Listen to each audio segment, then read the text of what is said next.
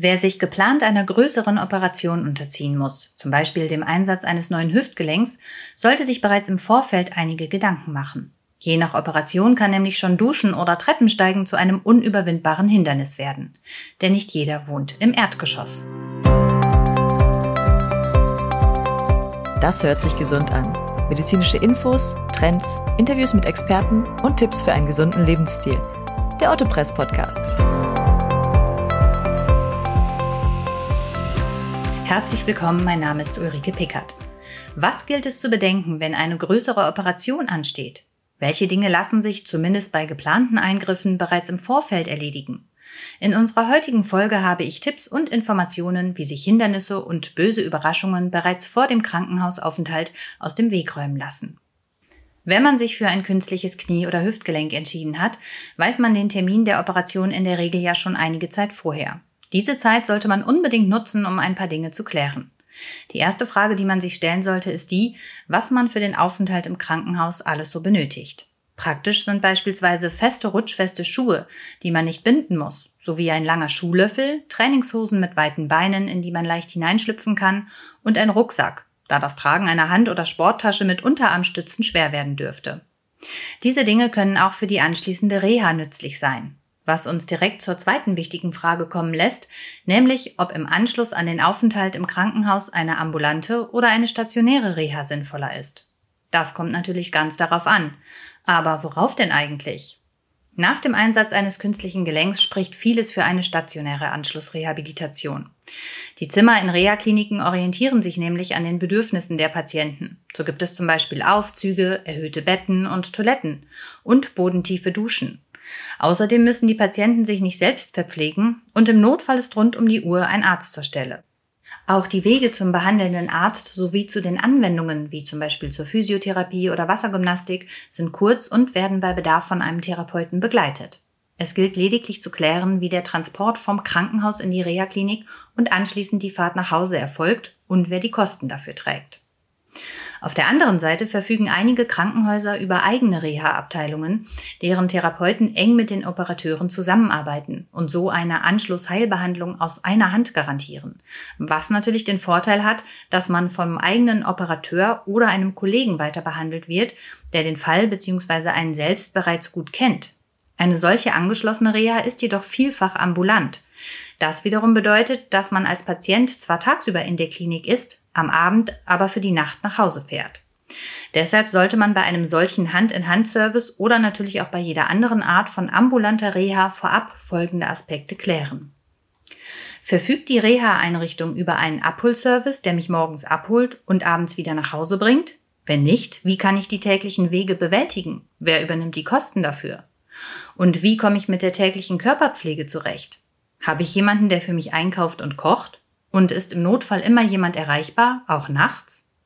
Anhand dieser Frage können sich die Ärzte, der Kostenträger und der Patient bei der Wahl der Rehabilitationsart orientieren. Bereits im Vorfeld sollte also auch geklärt werden, wer die Reha bewilligt und wer der Kostenträger ist, beispielsweise die Kranken- oder die Rentenkasse. Hierbei und bei dem Antrag selbst hilft meistens der Sozialdienst im Krankenhaus. Der Sozialdienst im Krankenhaus hilft auch nach ungeplanten Operationen weiter, zum Beispiel bei einem Oberschenkelhalsbruch. Und er ist genereller Ansprechpartner, wenn die Ärzte der Meinung sind, dass eine Anschlussreha überhaupt sinnvoll ist. Eine Anschlussreha sollte, wie der Name schon sagt, bestenfalls nahtlos an den Aufenthalt im Krankenhaus anschließen.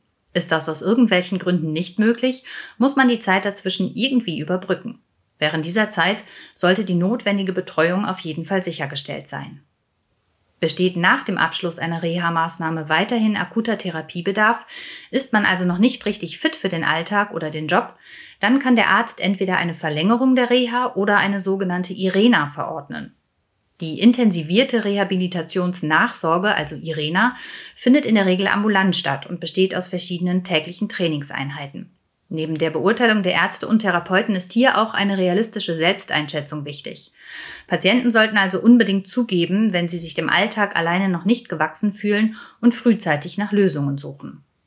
Doch auch nach Ausschöpfen all dieser Reha-Maßnahmen können immer noch eventuell dauerhafte Einschränkungen in der Mobilität bestehen, vor allem bei älteren Menschen.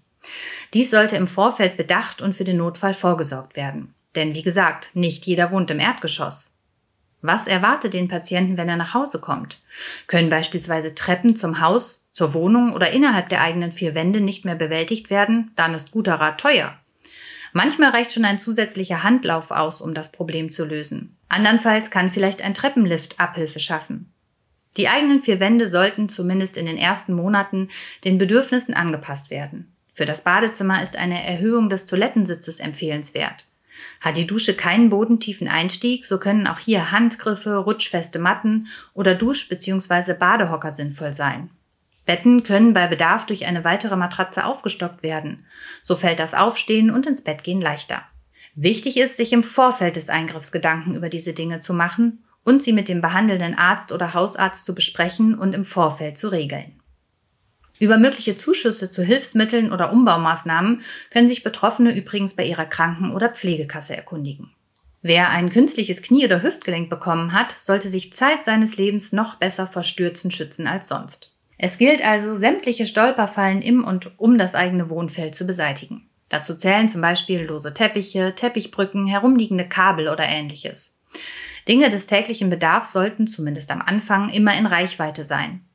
Zahlreiche Hilfsmittel wie ein extra langer Schuhlöffel, eine Greifzange oder verlängerte Stiele beim Kehrblech erleichtern den Alltag und helfen dabei, das künstliche Gelenk nicht unnötig zu belasten.